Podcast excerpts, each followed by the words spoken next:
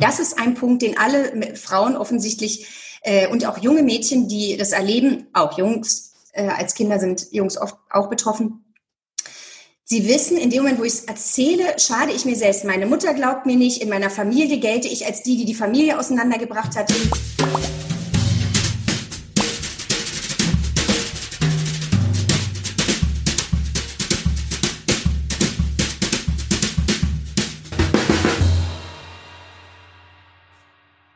Hallo ihr Lieben, mein Name ist Angela De Giacomo. Ich bin die Initiatorin des Wundernova Frauen Sommer und Pink Festes, welches letztes Jahr in Berlin das erste Mal stattgefunden hat. Und es hatte zum Ziel, wunderbare Frauen zu zeigen, die total viel Spaß an ihrem Beruf haben und an ihrer Karriere, aber auch an ihrem gesellschaftlichen Engagement.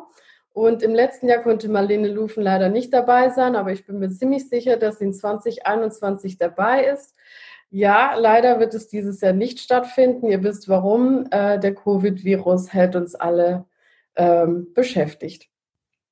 Aber nun zu dir, Marlene. Ich muss gestehen, ich bin total geehrt, dass ich heute mit dir sprechen darf.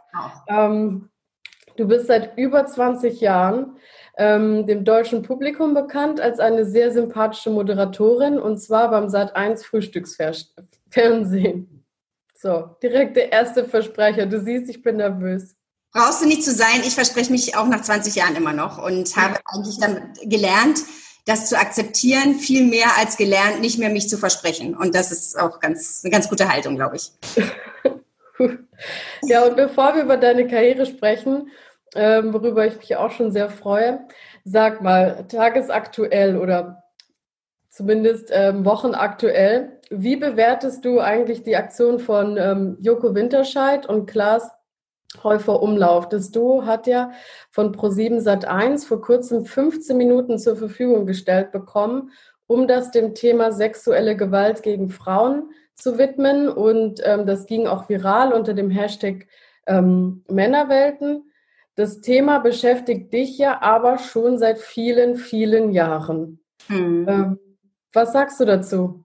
Ich fand das unheimlich beeindruckend. Ich fand es ganz toll. Ich habe mich wahnsinnig gefreut. Ich kenne die beiden ja schon viele, viele Jahre und äh, fand es einfach äh, sehr, sehr schön, dass sie als zwei Männer diese 15 Minuten äh, uns Frauen schenken sozusagen und zeigen, was Frauen im, im normalen Leben erleben.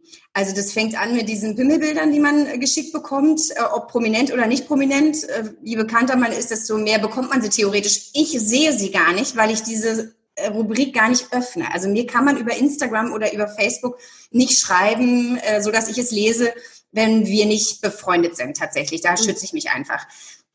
Aber ich habe sie auch schon bekommen. Aber grundsätzlich eben überall in, in unserem Leben sind wir damit konfrontiert, dass wir entweder sexistische oder auch herabwürdigende Sprüche hören, weil wir eine Frau sind, äh, bis hin zu sexueller Gewalt. Und da spricht ja eigentlich niemand drüber. Und vor allem ist es so, naja, wir Frauen sprechen dann drüber und heutzutage seit MeToo tun wir das auch ein bisschen mehr, aber dass Männer sich mal so richtig an die Seite von Frauen stellen, passiert, muss ich wirklich sagen, passiert. Und es ist jedes Mal ganz toll und ich feiere Joko und Klaas sehr dafür, dass sie die 15 Minuten dafür genutzt haben. Ja, also das hat auf jeden Fall nochmal so einen ähm, Aufmerksamkeitsschub gegeben. Mhm. Ähm, dich hat es aber schon vor ein paar Jahren umgetrieben. Du hast ja dann auch ein Buch äh, geschrieben und recherchiert. Ich ähm, halte es mal kurz in die Kamera. Ich habe es nämlich auch gelesen. Ähm, die im Dunkeln sieht man nicht, warum es brauchte Frauen schweigen. Erzähl uns mal, Marlene, wie kam es dazu, dass du ähm, entschieden hast, dass du erstens das Thema aufgreifst und zweitens auch so fundiert recherchierst? Du ähm, kannst uns auch gleich noch mal ein paar Einblicke geben, aber du bist unter anderem zur Polizei gegangen. Du hast dir das Thema von allen Seiten angesehen, aus der Opfersicht, aber eben auch aus der ähm, Prozessu prozessualen Sicht, was dann passiert. Ähm, warum? Also ich habe mit dem Buch versucht, ein Handbuch zu schreiben, äh, über das Thema und für betroffene Frauen vor allem. Äh, und das Thema hat mich deswegen beschäftigt oder ich bin auf das Thema gekommen, weil eigentlich schon Jahre bevor es dann passierte, dass ich das öffentlich gemacht habe, hat mich unheimlich gewohnt, auch als Journalistin, dass wenn wir über sexuelle Gewalt oder eine Vergewaltigung äh, einer Frau berichtet haben, oder darüber gelesen haben in Zeitungen, in den Nachrichten, in den seriösesten Nachrichten. Es wird die Betroffene eigentlich immer mit einem, mindestens mit einem Zweifel belegt. Und ganz oft ist es halt so, dass am Ende dieser medialen Berichterstattung oder am Ende einer juristischen Verhandlung die Frau im Grunde die Schlampe ist oder die Lügnerin oder die, ähm, die nicht wahrhaben will, dass sie einfach nicht äh, den Job bekommen hat, den Mann bekommen hat oder was auch immer. Und die, dass man eine Frau äh, respektvoll darstellt, wenn sie sowas öffentlich macht, passierte zu dem Zeitpunkt praktisch gar nicht. Also weder in Boulevardmedien, es wurde immer sofort, dann wurde auch der Mann gehört, dann wurden andere Männer gehört. Und ich habe, und natürlich weiß es niemand, was wirklich passiert ist.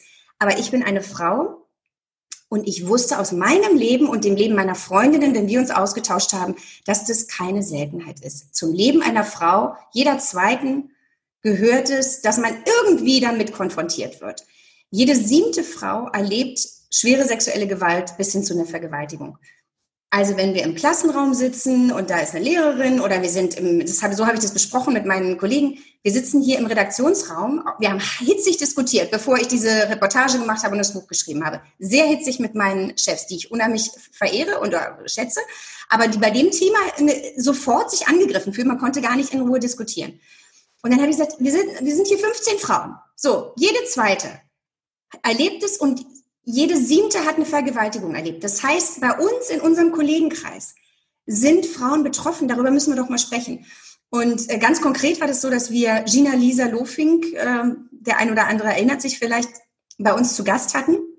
So die, dieses Topmodel, ne? Oder Germany's Top bei Germany's Next Topmodel mitgemacht, hat danach viele Entscheidungen in ihrem Leben getroffen, die ich so nicht äh, treffen würde und die ich auch nicht geraten hätte. Also sie hat sich ihre Brüste, ihre Lippen und alles mögliche aufspritzen lassen und war zu dem Zeitpunkt wirklich sagen wir mal, eine Skandalnudel, um es mal so zu äh, formulieren, so ganz platt.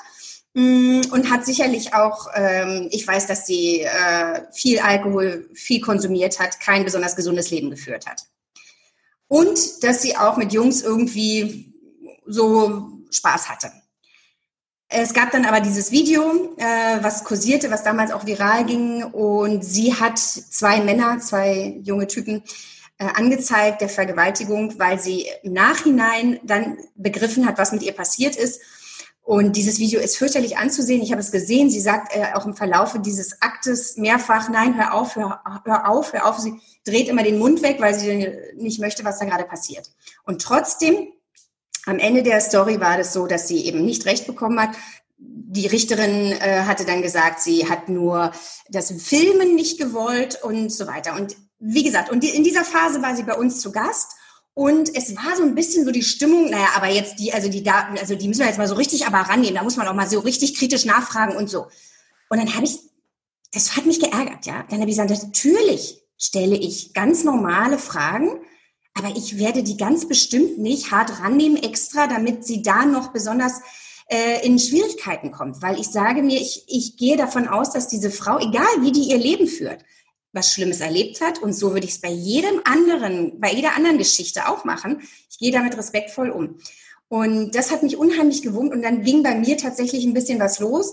Ich habe als junge Frau irgendwie einen, äh, einen Übergriff auch erlebt, aus dem ich glimpflich rausgekommen bin. Und darüber habe ich dann bei Facebook geschrieben. Ne? Das war so ein Fotoshooting. Ich habe jetzt tatsächlich Fotos noch gefunden von denjenigen.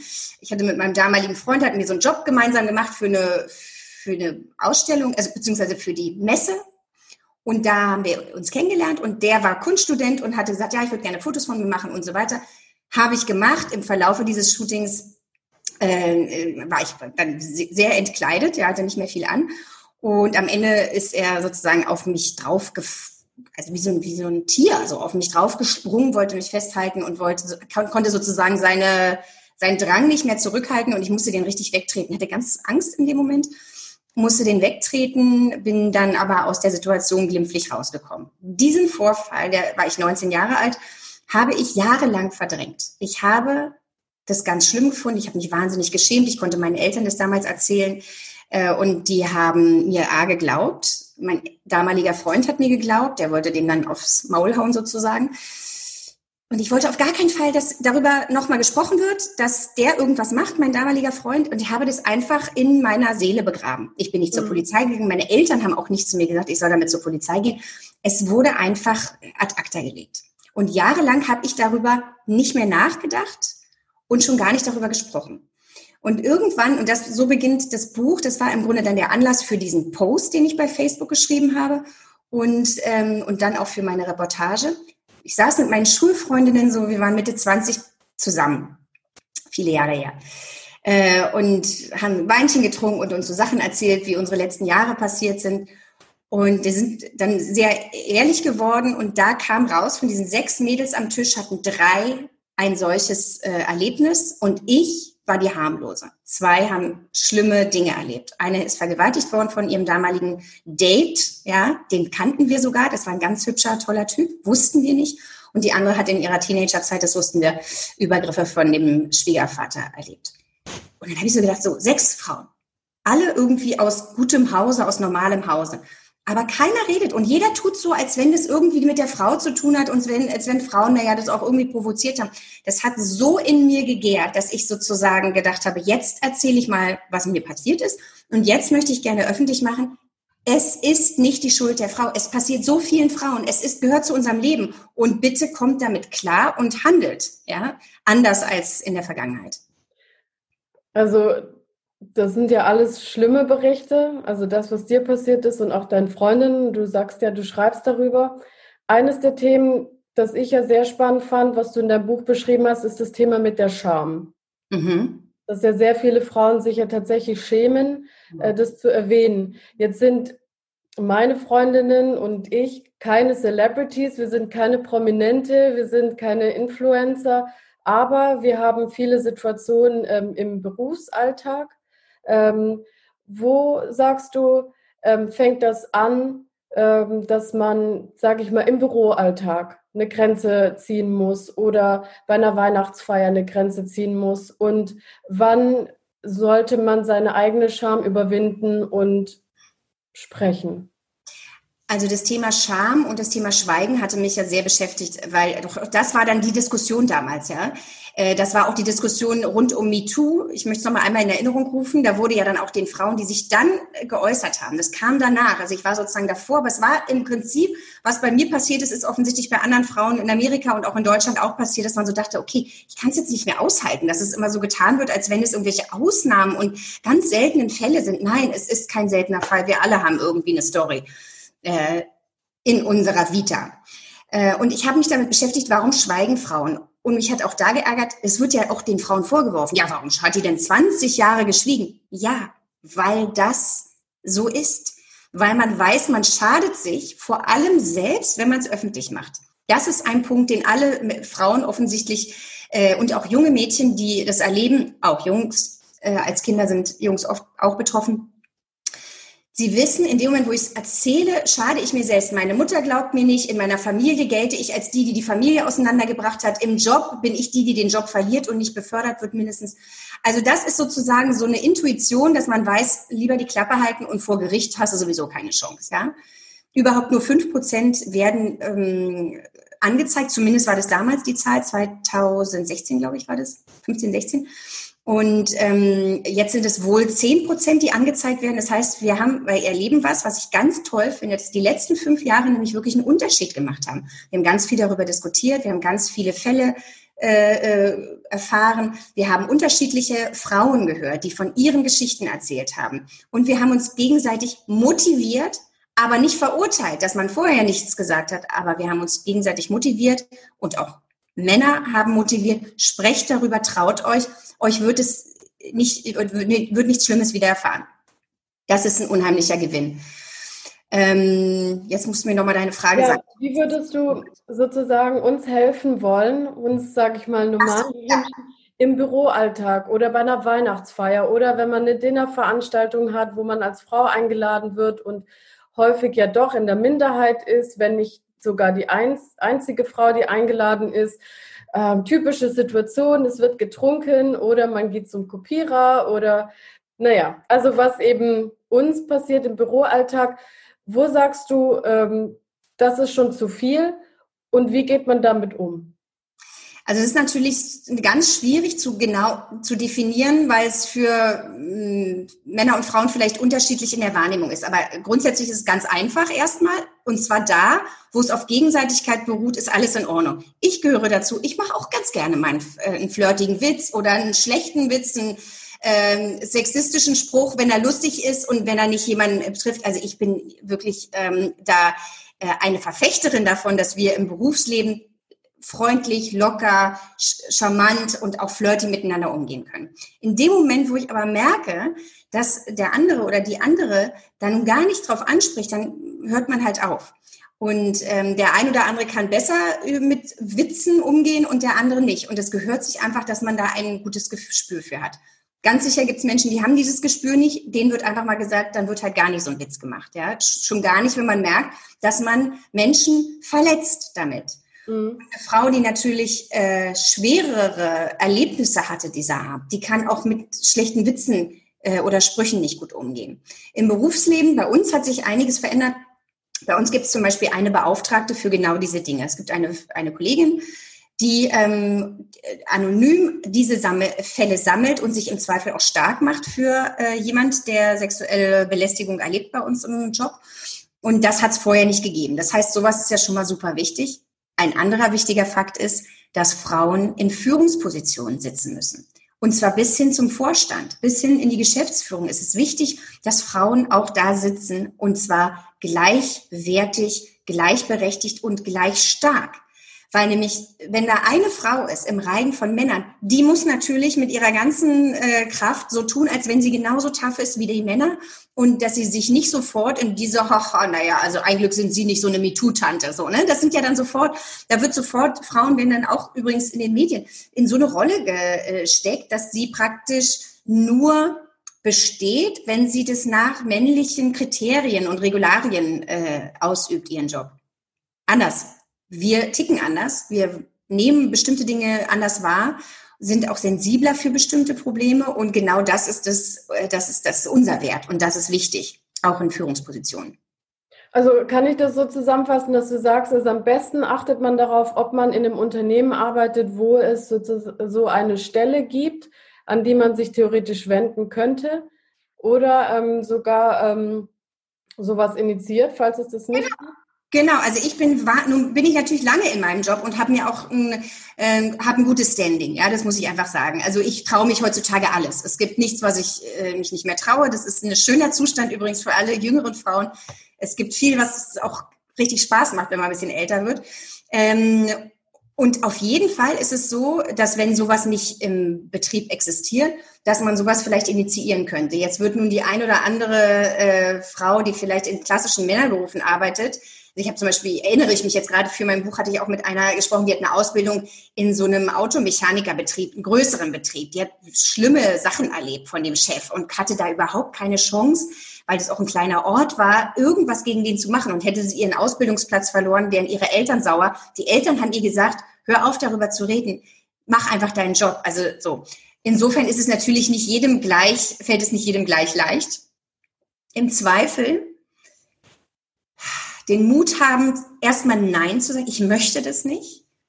Und die Situation auch ähm, dann, ähm, sagen wir mal so, von vornherein dann auch diese Situation nicht suchen. Die suchen Frauen nicht, aber sie äh, vermeiden ist auch nicht die einzige Lösung. Aber im Zweifel im, im schlimmsten Fall den Job aufgeben oder am besten anzeigen.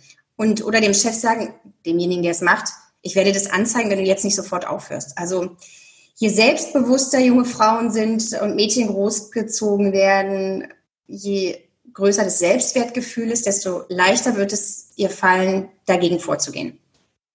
Okay.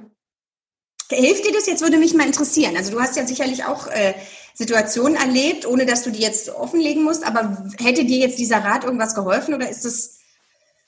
Also das an dieser Stelle schon, dass man weiß, da gibt es eine Stelle, an die man sich explizit wenden kann äh, glaube ich, ist schon hilfreich. Ähm, ich persönlich habe zum Glück derartiges nicht erlebt. Darüber bin ich auch sehr froh. Aber ich kenne äh, Bekannte von mir, die ähm, leider das nicht von sich behaupten können und ähm, ja, eben zitierte äh, Situationen. Ne? Man ist dann am Kopierer oder ähm, Weihnachtsfeiern, auch so ein klassischer Fall. Also ja, und die meisten, ähm, das Problem ist oft, dass es ein Unter-Ober-Verhältnis ist. Das heißt, es ist oft jemand, der einem Rang höher ist und ähm, ja, dann traut man sich nicht mal eben zu sagen, nee, das möchte ich jetzt nicht. Aber ähm, deswegen diesen Hinweis finde ich schon gut zu sagen.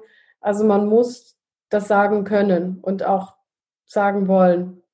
Ähm, ich möchte noch eine Sache sagen, weil ich weiß, ja. dass es ganz viele äh, Männer, die mit dem Thema konfrontiert sind, die das so hören, habe ich gestern auch, gestern mit Freunden zusammengesessen in größerer Runde oder in der Corona-größeren Runde, zu fünf waren wir.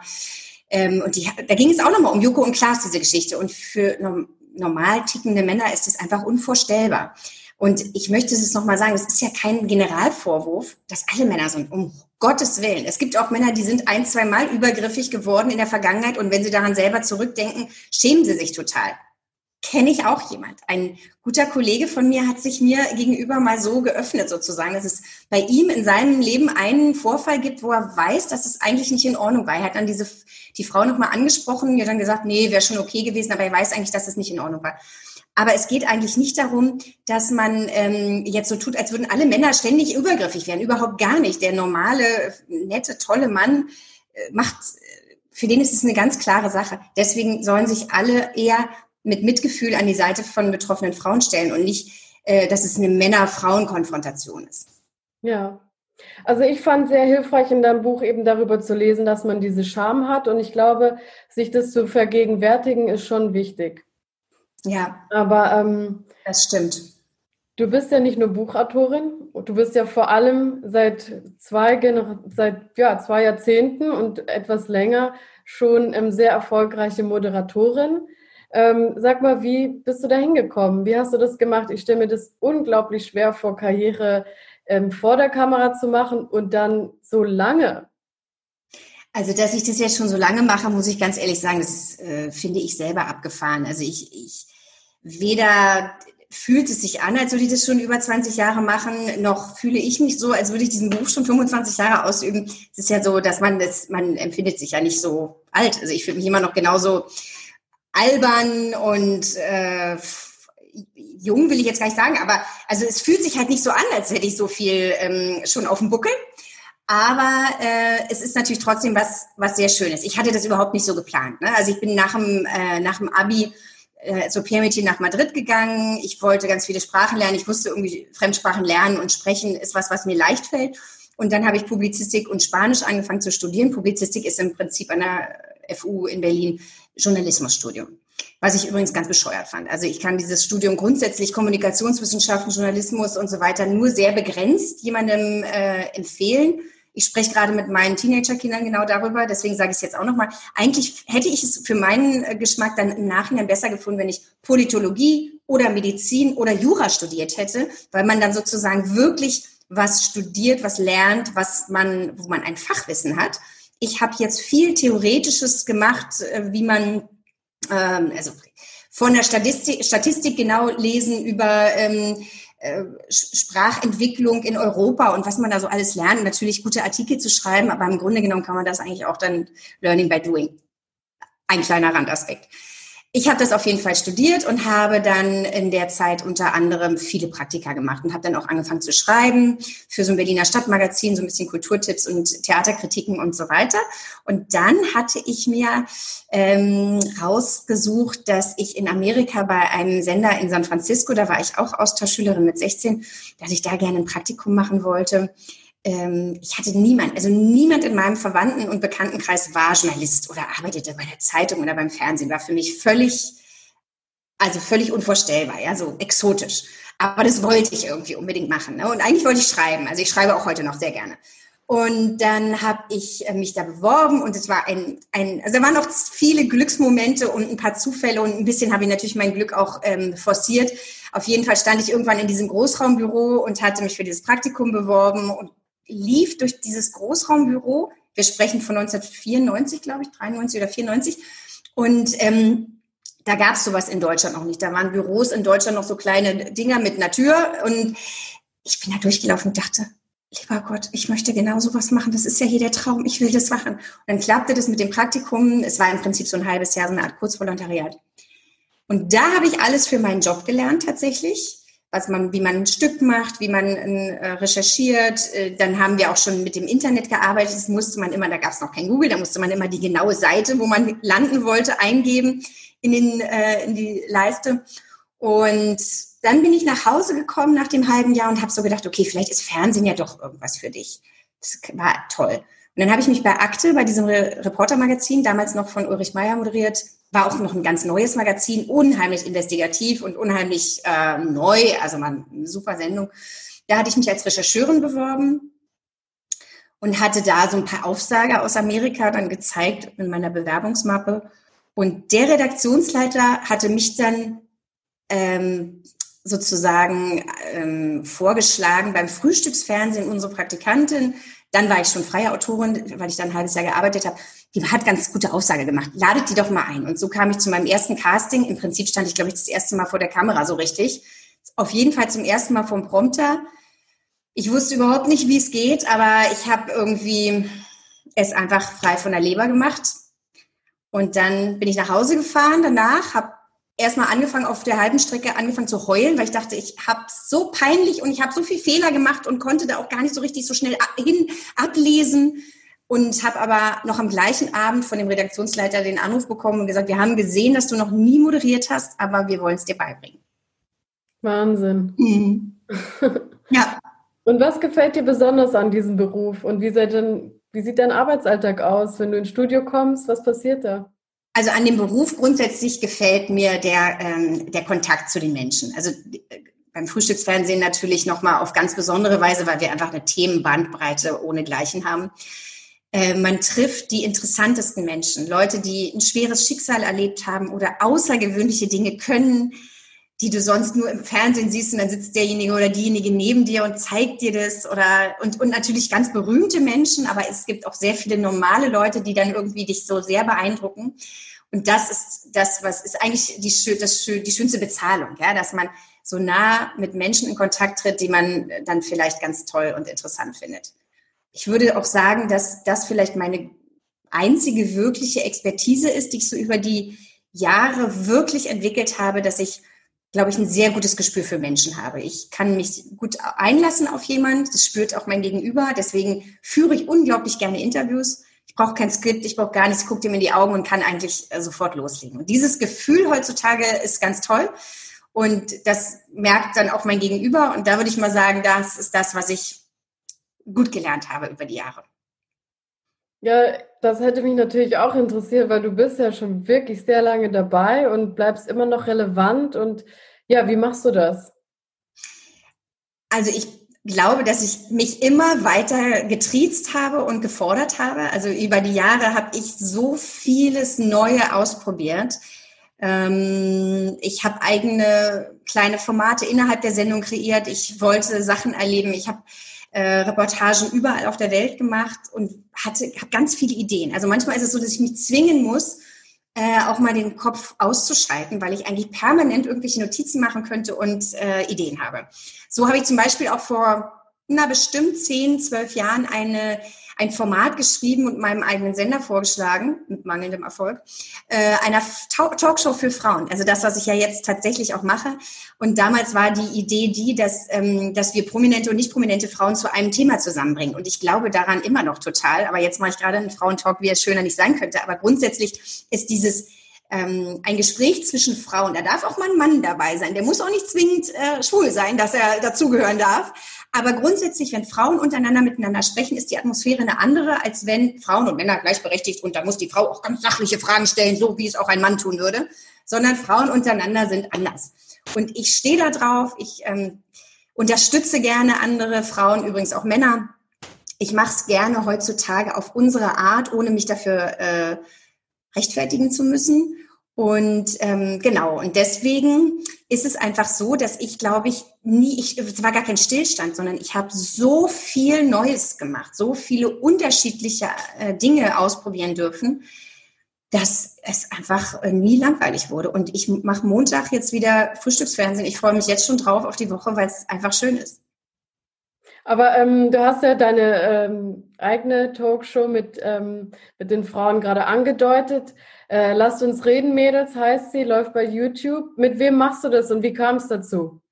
Ich mache es zusammen mit der wunderbaren Mareike Amado. Was ist das für eine tolle Frau? Die ist so lustig, so klug, so eine Entertainerin. Mit Mozi Mabuse, die, glaube ich, jeder in Deutschland liebt und äh, wir auch. Und mit Saskia Valencia, eine Schauspielerin, die man auch seit ganz vielen Jahren kennt. Äh, wir vier machen das zusammen. Wir sind zusammengewachsen, weil wir vor zwei Jahren einen Piloten gemacht haben. Für genauso eine Talkshow, fürs Fernsehen ähm, und zwar im Studio, eigentlich mit Publikum und eigentlich richtig als Show gedacht. Und dieser Pilot, und ich habe schon sehr viele Piloten in dieser Richtung auch gemacht. Meistens irgendwie wusste man schon mittendrin, nein, das ist nicht natürlich, das ist nicht gut. Aber der Pilot war richtig toll. Das war einfach Magic, haben wir selber empfunden. Das haben auch alle, die es gesehen haben, empfunden. Und der wurde dann tatsächlich überall bei allen Sendern gezeigt. Und alle fanden ihn gut, alle fanden ihn richtig toll. Das Problem war dann immer, Mozzi ist für die eine Sendergruppe tätig, nämlich für RTL. Ich bin bei Sat 1. Das heißt, dann hieß es immer, ja, aber ihr beide könnt ja sowieso nicht in einer Sendergruppe arbeiten. Und dann habe ich nur gesagt, ja, erstmal geht immer alles. Also es versucht halt, ja. Äh, weil man theoretisch kann man auch mal eine Freigabe erstreiten. Ähm, und dann es, gab es noch einen tragischen Krankheitsfall, äh, der noch dazu kam, sodass diese Sendung nicht produziert wurde bis jetzt, bis jetzt im Fernsehen. Und als Corona begann und ich zum ersten Mal hier mit Zoom mit meinen Freundinnen abends zusammengesessen habe und wir haben an einem Freitagabend schön Gin Tonic getrunken, ganz am Anfang, ne, wo das gerade so aufkam. Und in der Nacht habe ich gedacht, ja, so machen wir das. Jetzt Montag legen wir gleich los. Dann habe ich nachts den Mädels geschrieben. Wir hatten seitdem eine WhatsApp-Gruppe. Jede von uns hat im Grunde anderthalb Jahre lang versucht, dieses Ding an den Start zu bekommen. Ja? Und dann habe ich den nachts geschrieben und gesagt, wir machen es am Montag. Ich habe es genau im Kopf äh, und dann habe ich mich zwei Tage lang mit der Technik beschäftigt. Das war die größte Herausforderung. Wir haben die ersten Tage dann über Facebook gestreamt, wir haben eine eigene Facebook, den Namen uns ausgedacht, eine Facebook-Seite gegründet, eine, eine Website gegründet. Drei Tage später sind wir dann schon zu YouTube gewechselt und haben es einfach gemacht. Und wir sind unsere eigene Redaktion, wir sind unsere eigene Produktionsfirma. Wir machen nur, was uns Spaß macht. Wir erzählen alles aus dem Herzen heraus, ohne dass wir es vorher eins zu eins durchtakten, sondern wir überlegen uns im Prinzip nur, welches Thema wollen wir heute besprechen mm, und welchen Gast haben wir vielleicht und ganz tolle Gäste. Und das fühlt sich einfach mega schön an. Erzähl uns mal von deinen Gästen. Wen hattet ihr schon da? Oh, wir haben ganz, ganz, also eine schöne Sache, und daran hatte ich eben auch die Jahre davor immer schon geglaubt, ist, Leute haben Lust auf so eine Sendung. Ja, es ist immer ganz schwierig, tolle Gäste zu bekommen, wenn man dann äh, in, bestimmte Anforderungen an sie stellt. Aber in der Runde, in der wir da sitzen, ist es offensichtlich ganz leicht. Wir haben also Barbara Becker in ihrem Haus in Florida geschaltet und sie hat uns wirklich alles erzählt. Die kommt auch demnächst nochmal, weil sie selber so viel Freude daran hatte, dass sie im Grunde sagt, ich könnte mich einmal im Monat oder einmal in der Woche äh, könnt zu mir schalten. Ähm, wir haben mit Oliver Pocher mitten in seiner ganzen äh, Geschichte, wo er wahnsinnig erfolgreich ist, aber auch sehr ähm, in der Kritik ist für die für die Anfeindungen, die er sozusagen sowohl erfährt als auch äh, loslässt gegen andere. Und der hat so sein Herz geöffnet. Der war so toll. Der hat so viel von sich preisgegeben, dass wir das ganz toll fanden. Wir haben mit Pietro Lombardi gerade gesprochen. Wir haben mit Birgit Schrowange gesprochen, die auch einfach so tolle Sachen von ihrem Leben erzählt hat. Äh, ich, hab, ich krieg's gar nicht mehr zusammen. Rika Bessin, ehemals Cindy aus Marzahn. Gerade eine heißgeliebte Prominente in Deutschland, weil sie so ihr Herz geöffnet hat bei Let's Dance. Und im Prinzip merke ich so, fast jeden, den wir anfragen, der reagiert so, ach ja, äh, ja, mache ich mit. Ja, auch gleich morgen? Ja, okay, machen wir. So, das ist ganz toll. Ja, Wahnsinn. Ich meine, gut, ihr kennt die natürlich, ihr könnt die sofort anrufen und ich finde es aber total schön, dass sie dann auch sofort mitmachen. Ich habe ja auch schon einige eurer Gespräche gesehen und äh, fand die sehr unterhaltsam. Es freut mich. Hast du, ähm, eben hattest du gesagt, dass ähm, du ja vor 15 Jahren die Idee hattest, so eine Talkrunde zu machen und hast auch in einem Nebensatz angemerkt, dass es nicht, äh, nicht mit Erfolg, hast du gesagt. Ähm, für uns, ich sag mal, normalen Menschen.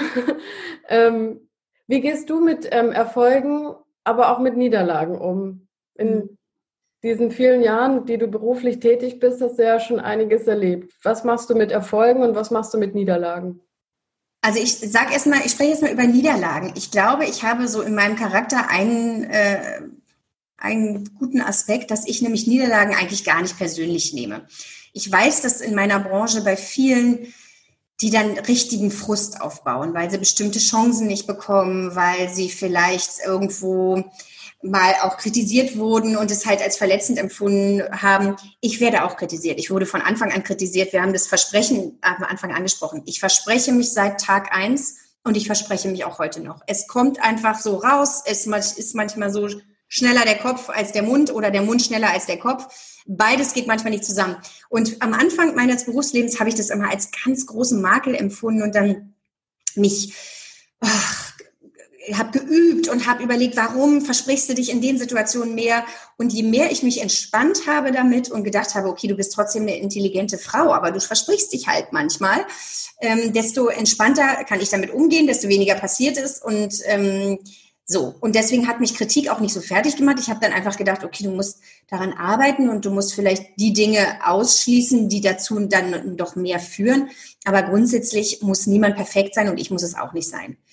Mm, und ich hatte auch niemals in den Zeiten, auch bevor mir jetzt so viele schöne Chancen gegeben werden, wie ich das jetzt in den letzten Jahren erlebe, habe ich nicht diesen Frust gehabt, ja, jetzt die schon wieder und jetzt kriegt die die Sendung und ich nicht. Also ich habe dann immer gedacht, naja, also das hätte ich jetzt eigentlich auch gut gekonnt, glaube ich, ja.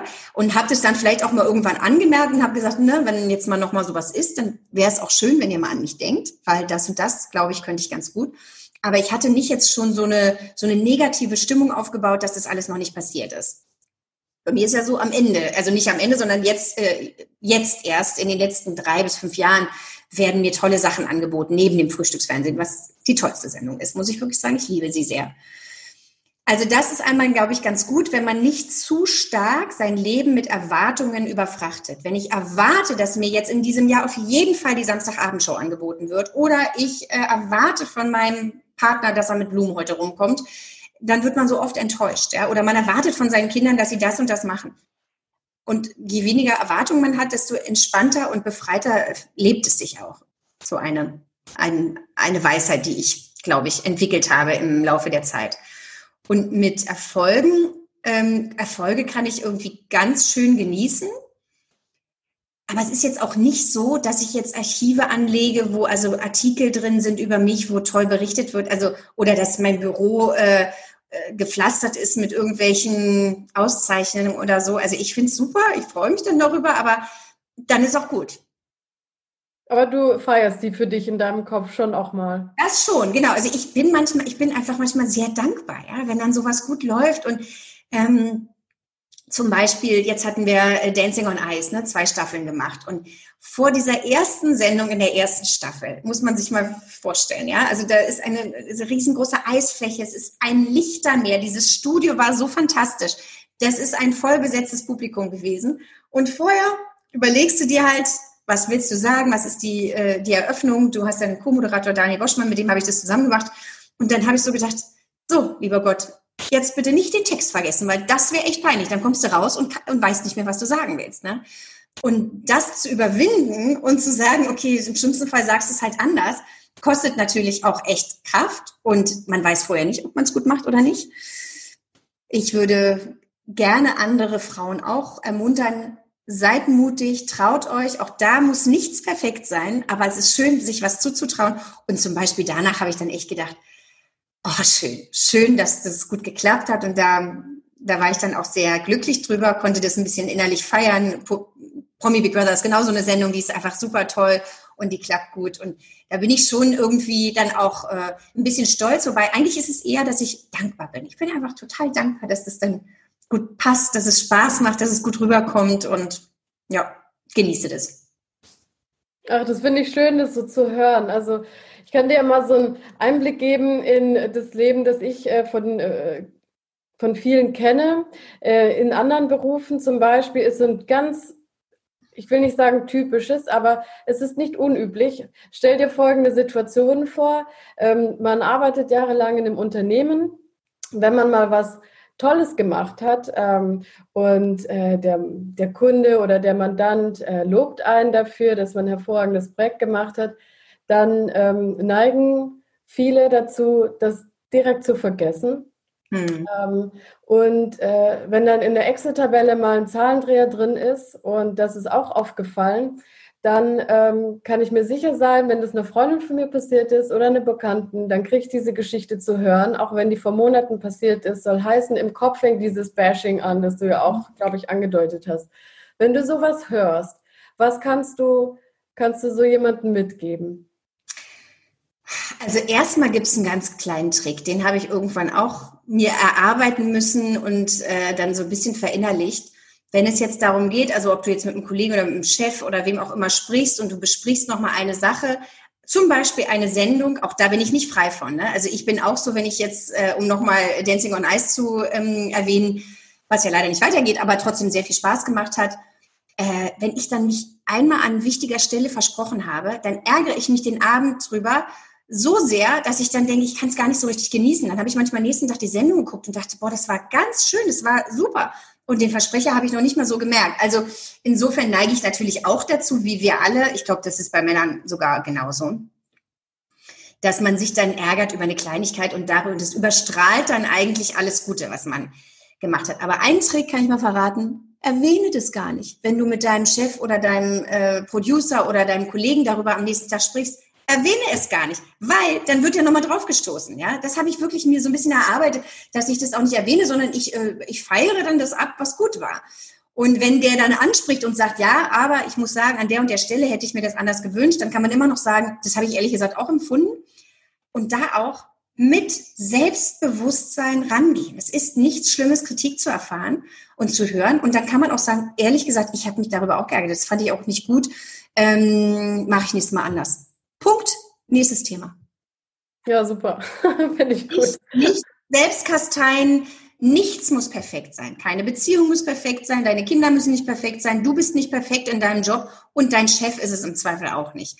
Lieber äh, einfach dafür sorgen, dass man sich gut fühlt, dass man seinen Job gut macht. Ich bin jemand, der sehr äh, verlässlich, glaube ich, ist. Also ich, ich glaube, in diesen über 20 Jahren, ich wüsste nicht, äh, ich glaube, ich habe zweimal verschlafen ich bin nie nicht in der Sendung erschienen und äh, deswegen oder zu spät erschienen und ich nehme meinen Job schon ernst, ja.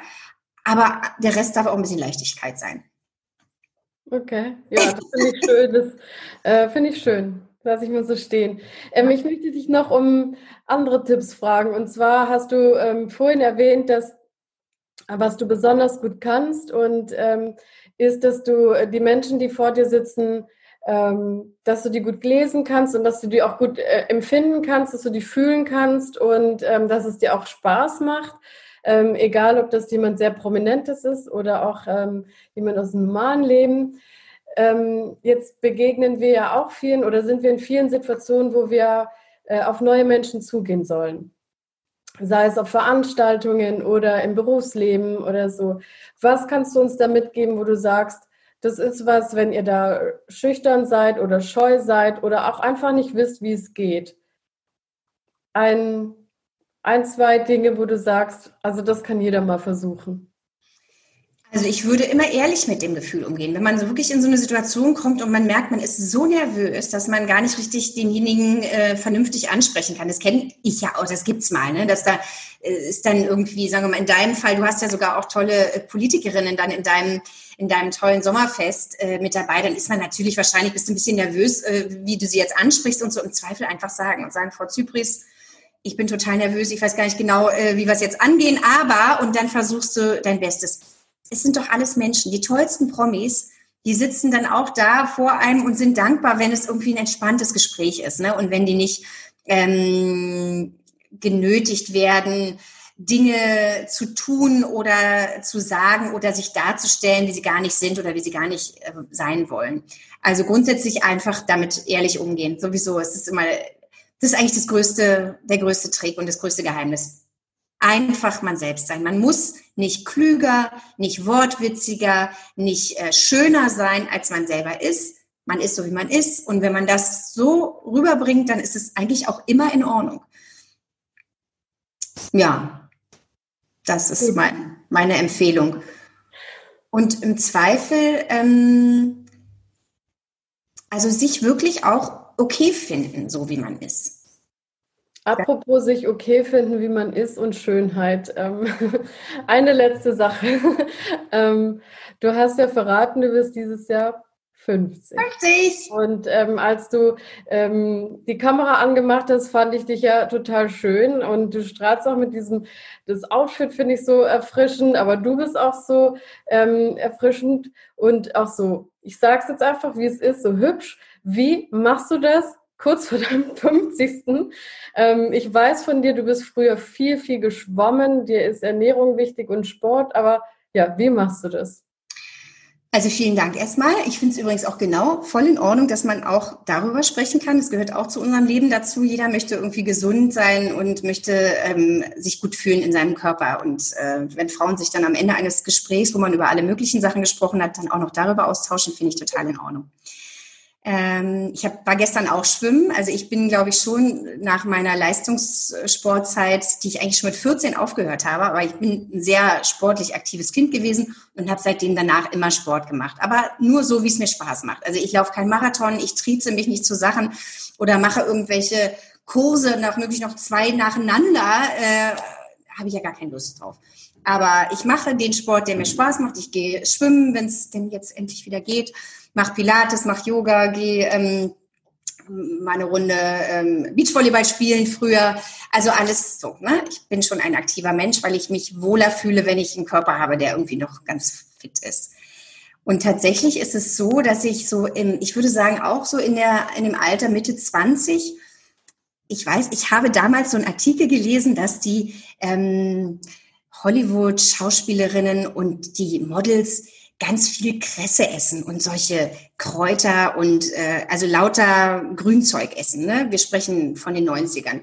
Und dann haben die einen Personal Trainer und was und dann habe ich das alles durchgelesen. Ich hatte natürlich weder äh, Geld für einen Personal Trainer noch hatte ich irgendwie einen Koch, der einem die dollsten Sachen zubereitet hat. Aber dann habe ich so gedacht, okay, das kannst du auch alles alleine machen, ja. Also und ich bin schon jemand, der sehr daran glaubt, dass das, was wir oben reinstecken, also wir sind ja eine Art Motor und das, was wir oben reinstecken, ist das, was uns antreibt. Und ich versuche einfach, gute Sachen zu essen. Ich koche selbst. Das ist, glaube ich, ein ganz großer äh, Faktor dafür, dass man gesund bleibt und auch nicht so schnell altert, weil alles an Fertigessen und ganz viel Zucker und äh, auch zu viel Gläser Wein am Abend und so, wenn das alles zusammenkommt, dann ist das für den Körper schon eine Herausforderung und man altert nicht so gut, würde ich mal ganz äh, sicher sagen. Das heißt, ich gönne mir ab und zu mal ein Gläschen Wein. Ich gönne mir übrigens ab und zu auch mal ein Zigarettchen aus meiner Teenagerzeit noch übrig geblieben. Aber grundsätzlich esse ich viel gesunde Sachen, die ich selber koche. Ich mache mir morgens auf meinem Brot ähm, was weiß ich, zum Beispiel Hüttenkäse und Kresse und Tomatenscheibchen und Basilikum und so und esse, trinke jeden äh, Tag einen Möhrensaft mit Leinöl, auch wichtig. So, und das ist mein ganzer Trick. Ich war in meinem ganzen Leben noch nie bei einem Arzt, der mir Botox ins Gesicht gespritzt hat oder anderes Zeugs. Daran glaube ich überhaupt gar nicht. Ich glaube einfach daran, ein einigermaßen äh, fröhliches Leben zu führen. Nicht zu viel Sonne im Gesicht. Im Körper ist okay, aber im Gesicht und ansonsten ganz gesund ernähren. Ja, ach Mensch, Marlene. könnte jetzt noch eine Weile so gehen ähm, machen wir dann irgendwann wieder in Berlin und auf jeden Fall beim nächsten Sommerfest. Ich danke dir wirklich sehr herzlich, dass ich diese Zeit mit dir haben durfte und möchte mich auch ganz herzlich ebenso bedanken. Ich danke dir auch und ich kann dir jetzt äh, zurück sagen, dass ich das auch als, äh, als schöne Ehre empfunden habe, weil ich deine Talks jetzt, also ich hatte ja von deinem Sommerfest so viel Tolles gehört und deine Talks jetzt auch bei YouTube äh, gesehen habe und ich finde das eben so schön, dass man, äh, es ist für mich auch ein sehr ähm, bereicherndes Gespräch, was ich erlebe, wenn du das Gespräch führst, weil man da sieht man eine kluge Frau, die einen ganz ungewöhnlichen Lebensweg gegangen ist und die mit anderen klugen Menschen spricht und das ist für mich auch äh, ganz toll. Also und du siehst auch sehr gut aus im Übrigen. Oh, danke. Vielen Dank. Ja, an dieser allerletzten Stelle dann kurzes Dankeschön an Sabine Schumann, dass sie uns zusammen ja. hat. Ja, das ist auch eine ganz tolle Frau, die ich übrigens in der Recherche zu meinem Buch, nee, zu meiner Reportage, davor war ja noch die Reportage für Sat 1, da habe ich sie kennengelernt, eine, ähm, eine Frau, die in der Polizei schon sehr, sehr viele Jahre arbeitet die selber sexuelle äh, Übergriffe erlebt hat und ähm, ganz viel für junge Kolleginnen, für Frauen bewegt innerhalb der Polizeigewerkschaft und der Polizei. Und die hat uns beide zusammengebracht und tut, glaube ich, wirklich ganz tolle Dinge für, für andere. Ja, hier, Sabine, für dich, falls du es siehst. also, dann bis bald. Bis bald, Liebes. Danke dir. Tschüss.